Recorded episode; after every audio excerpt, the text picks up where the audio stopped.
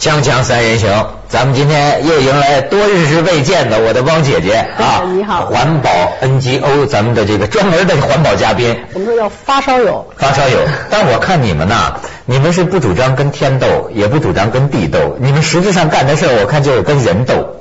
呃，跟破坏自然的人斗。所以怒江那天他拽住我说怒江，哎呦，我说怒江出什么事儿了？然后我一查这个材料。都说怒江建水电站，这是个多少年来的一个问题啊！你们一直在那儿这个鼓与呼。零三年开始。然后前一阵三月几号两会期间，我看见云南的方面的这个领导在说，说怒江建这个水电站，我们现现在还没有实质建，我们是前期论证阶段，所以我们也考虑到，比如说移民八万到十万人，五万五万人，所以考虑到可能会影响到自然景观。可是我在其他一些媒体上又看到呢，说是敲锣打鼓的都开始移民了，就是要要要要在那建，究竟是怎么回事？我们先看几张照片。哎，对，咱们汪姐姐带来怒江，哎呀，看了之后我都想去，我们来看看。这个呢，就是在怒江的上面叫松塔的附近，一边是高黎贡山，一边是碧罗雪山，这个两山之间夹着这么一条蓝绿色的大江，颜色好看。激流，这个呢是奥运今年要参加奥运会比赛的回旋激流皮划艇，是最后的。他们找来找去找到这儿，非常遗憾。刚才你说的水电站就要建在这个地方。哎呦，这水像翡翠一样啊！你看，再看下边，这是傈僳族的两个小姑娘，她们在温泉里玩，然后呢，正好春节前后我们去的时候，山茶花正开的时候，她们在那吃那个山茶花蜜。哎呦，吃蜜长大的姑娘啊，真好！来，再看下边。这个就是修了电站以后的，把江破坏成了这样子。这这山就秃了吗？它旁边因为要修路，所以它叫砍树。啊。把树砍了以后，大江就成了这样。这个前期论证现在通过的机会大不大呢？呃，因为我们国家有一个环境影响评价法有一个规定，就是说你要在做这个之前要环评。环评呢，我们这个法上还规定要公示环评报告。你像现在三峡的上游现在说要修八个大的电站，那么他就一个一个的，像阿海要修电站了，他就把他的环评报告的简本在网上公布。那么专家学者或者利益相关群体，他就知道修这个大坝对环境有什么影响，对地质有什么影响，对人有什么影响。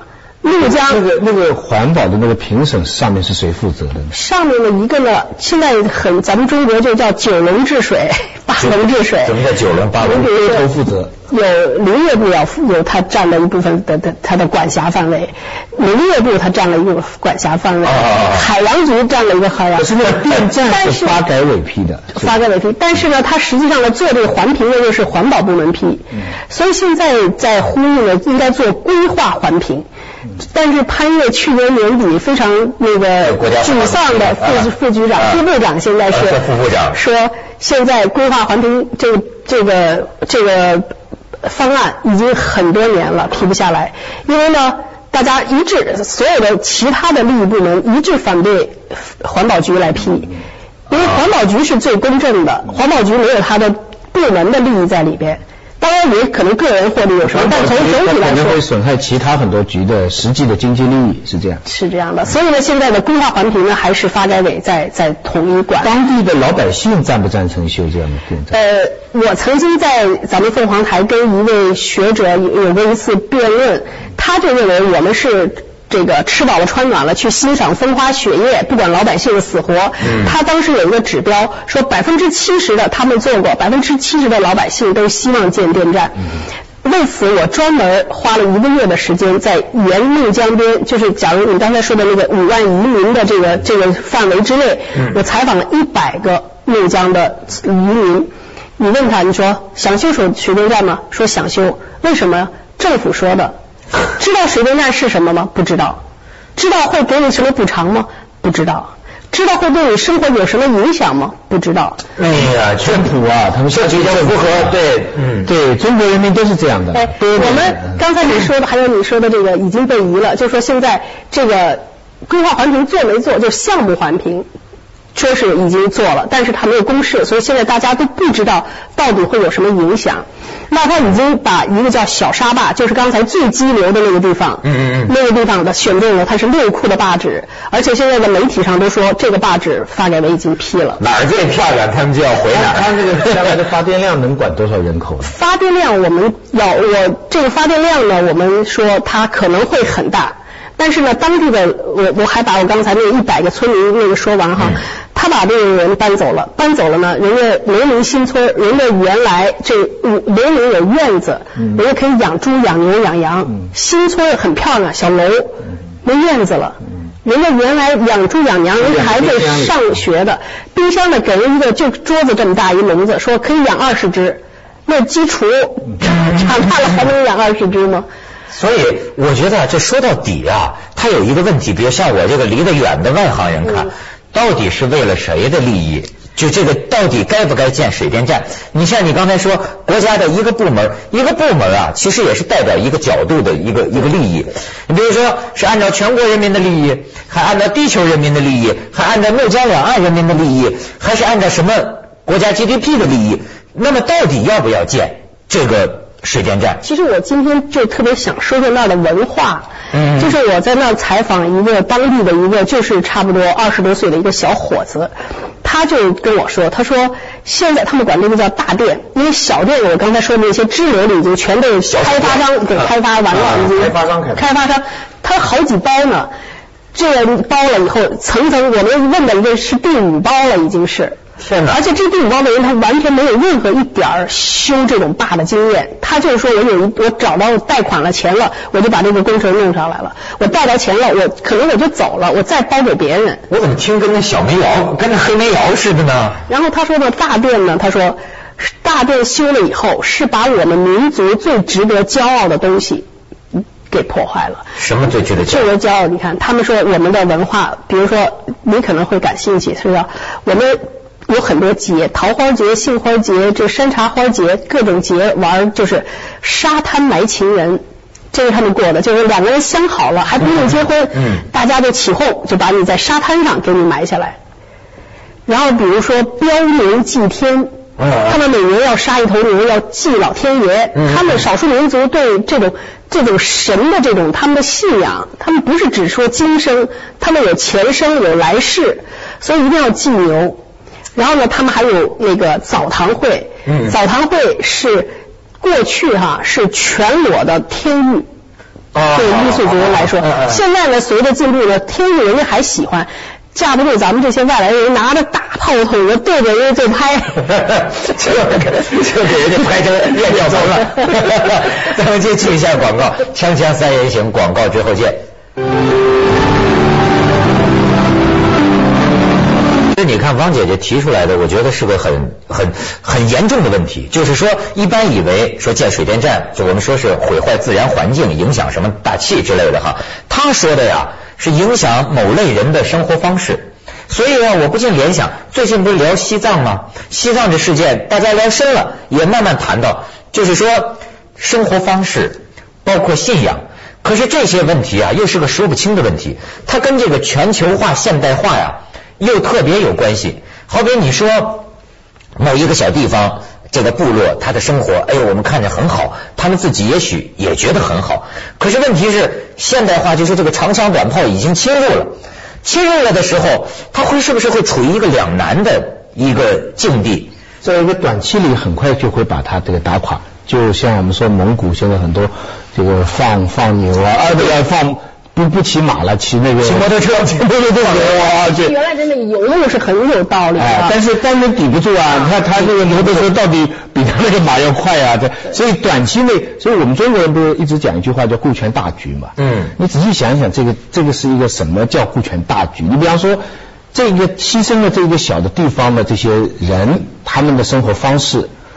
呃，换来了一个省或者是几个省的资源的新的能源，你可以说这是顾全大局，嗯牺牲了你这个。嗯但是你为了一个短时期里的一个能源的解决的方法，牺牲掉了某一种文化跟一种自然的生态，对于整个中国或者整个人类，对于整个人类来讲，这种发展那这个大局又是谁大呢？你看这个好像是一环一环，就是说，那你从哪里去着眼？为什么说现在说中国你要真当自个儿是大国，人家讲你得输出价值观呢，对你对全地球的智慧文明是吧？你要信念，你有所付出。那么那天就说到汉族人，汉族人没有什么宗教是吧？可是呢，就像你说的，很多这个少数民族人。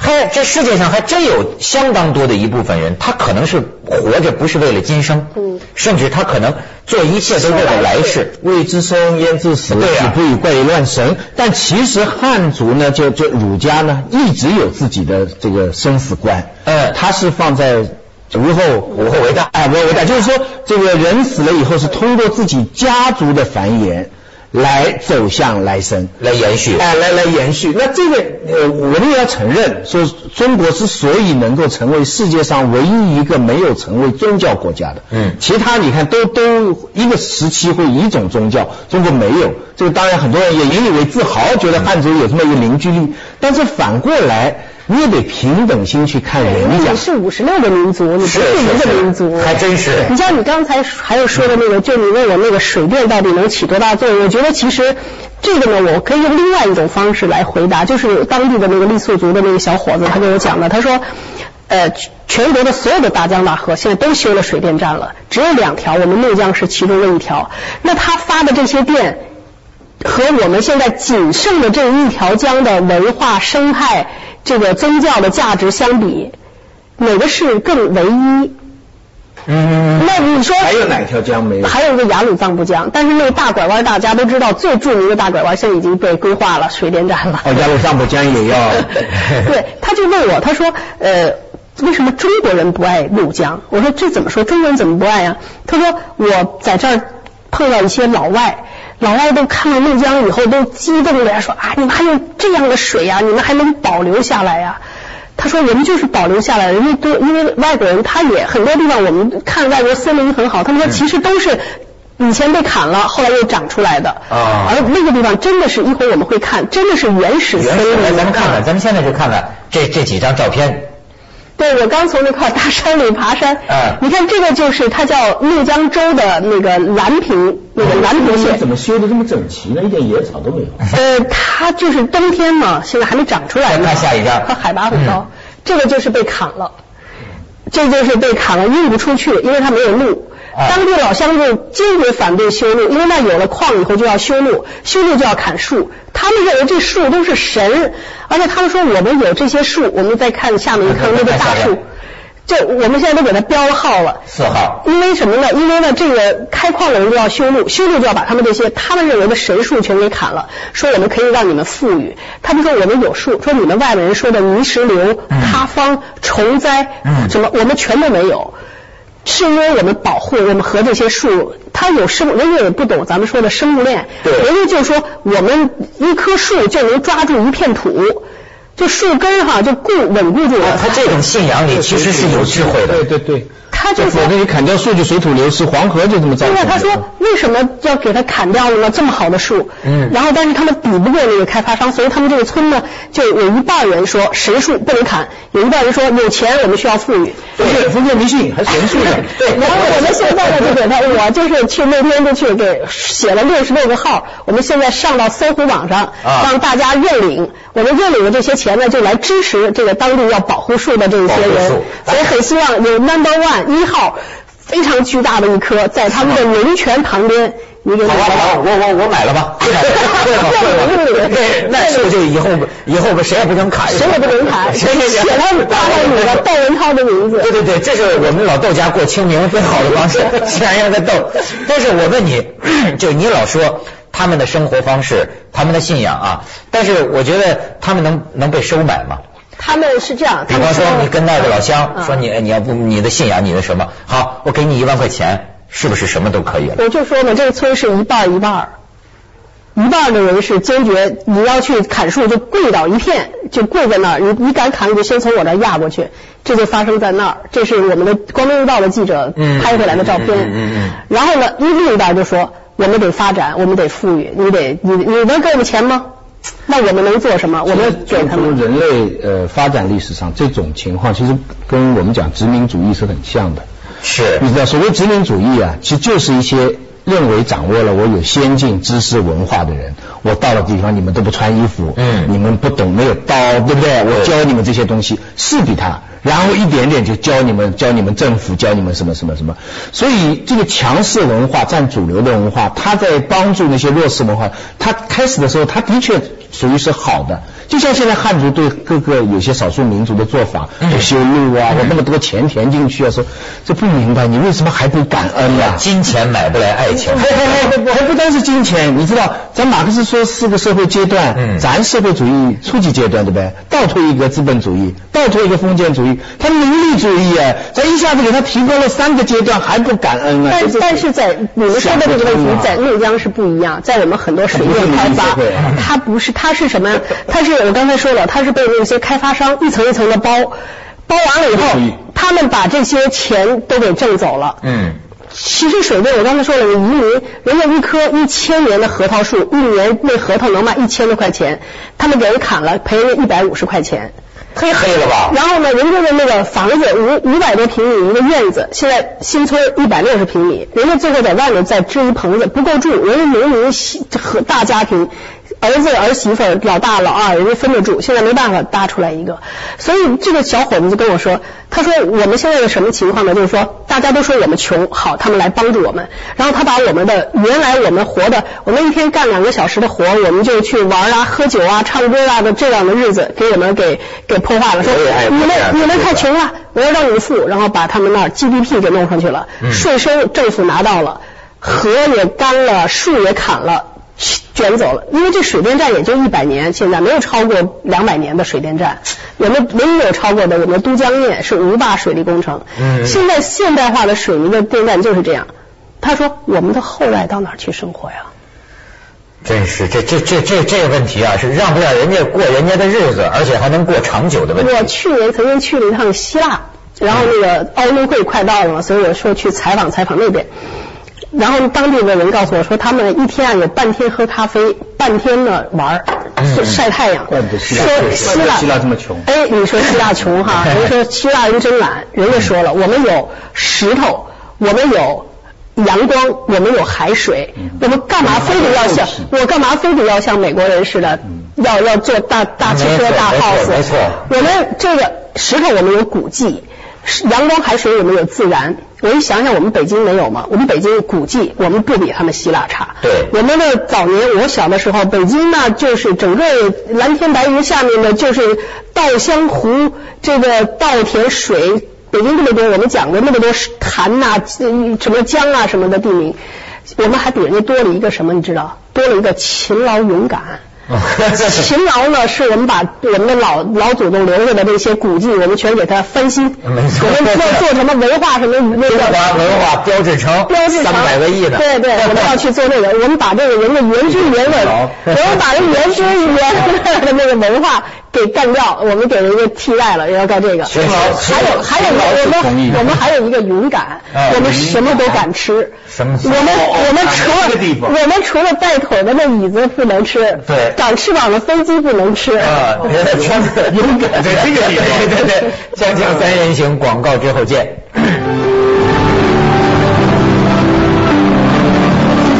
其实就是说，我们不但把这个怒怒江边人这个少数民族的这个生活方式改变，我们自己的生活我们也给糟践了。我们也是被人家在改变，在被被那个全球化的，就是就是两条原则，一个就是优胜劣败，叫做叫你不努力就要灭亡，嗯另外一个叫多元性。我们基本上，我有个朋友王晓明写过一篇文章讲，我们基本上是对外强调多元性，在全世界我们强调多元性，生物多样性对内强调先进文化。这个啊，我我倒觉得这是一个历史性的问题，因为我上次看那个国家地理频道，也看到就是在非洲一个黑人的部落，出去一个就信了基督教的，回来也是他们族的人，回来就给他们传递上帝的声音，然后就是说我们这个小部落啊，我们不能这样，我们要让我们的孩子上学，所以你知道吗？那个整个纪录片是在讲这个牧师吧，算是他游说他的族人干活去。建一个直升机场，建一个直升机场就凭自己的劳动，也是分两派。有的人就说，为什么要建机场呢？我孩子不去不出去上学，我每天这样过得很好啊，我的孩子还能换老婆，他们那儿反正挺有意思。然后就村里人整天辩论，然后这个牧师最后好像还是得胜了，他整天演讲说你们这些懒懒蛋，你们得给我建机场，为了咱们的后代，为了咱们的孩子。你看这种事情在一个部落里，跟你说的这种矛盾也像。是。其实现在那个我们对河流的认识哈，我觉得我也那个全世界它有五个阶段，就是对河的这个一开始呢叫这个防洪，洪水猛兽洪。其实现在有几千年课题就是对防洪。第二个是供水，就是我们现在包括我们用电都是要要在水要要不能白白的流了，人要用。城邦的建设。对，第三个呢就是这个污水质现在污染，这然后第四个呢就是周边的环境和生物多样性。第五个呢，就是要强调它的呃它的生物多样性。第第四个是对生物多样性，第五是对生物多样性。人们说上个世纪欧洲已经基本上把这五个走完了，现在呢，他们像欧洲，他们都认为河流两边的生物多样性是非常重要的。我们现在第二、第三阶段。所以我们也不能着急这些事情，我们因为这是有一个时间的。人也算生物啊。人也是算性。河两边的 人也算。的生活方式也应该保存嘛。对对对，但是呢，就是我觉得呢，我们可以想一想，现在。真的是大自然留下最现在最好的地方，其实都是人家少数民族地区。你想是不是？人应该因为这个少数民族地区，你看像我们的西藏，我们现在蓝天白云，你看电视，什么不管你它下面在干什么，老天爷对对对，蓝天白云，我就看天空，哎呀多好看。对对，骚乱不太。然后然后呢，这个西南，你看我们最漂亮的西南西北，最漂亮的地方，所以我们汉族是不是要反思？要反思，真是这是一个。我们的父母，我们的快乐是建筑在我们这一代的破坏。但是这个蓝天呢？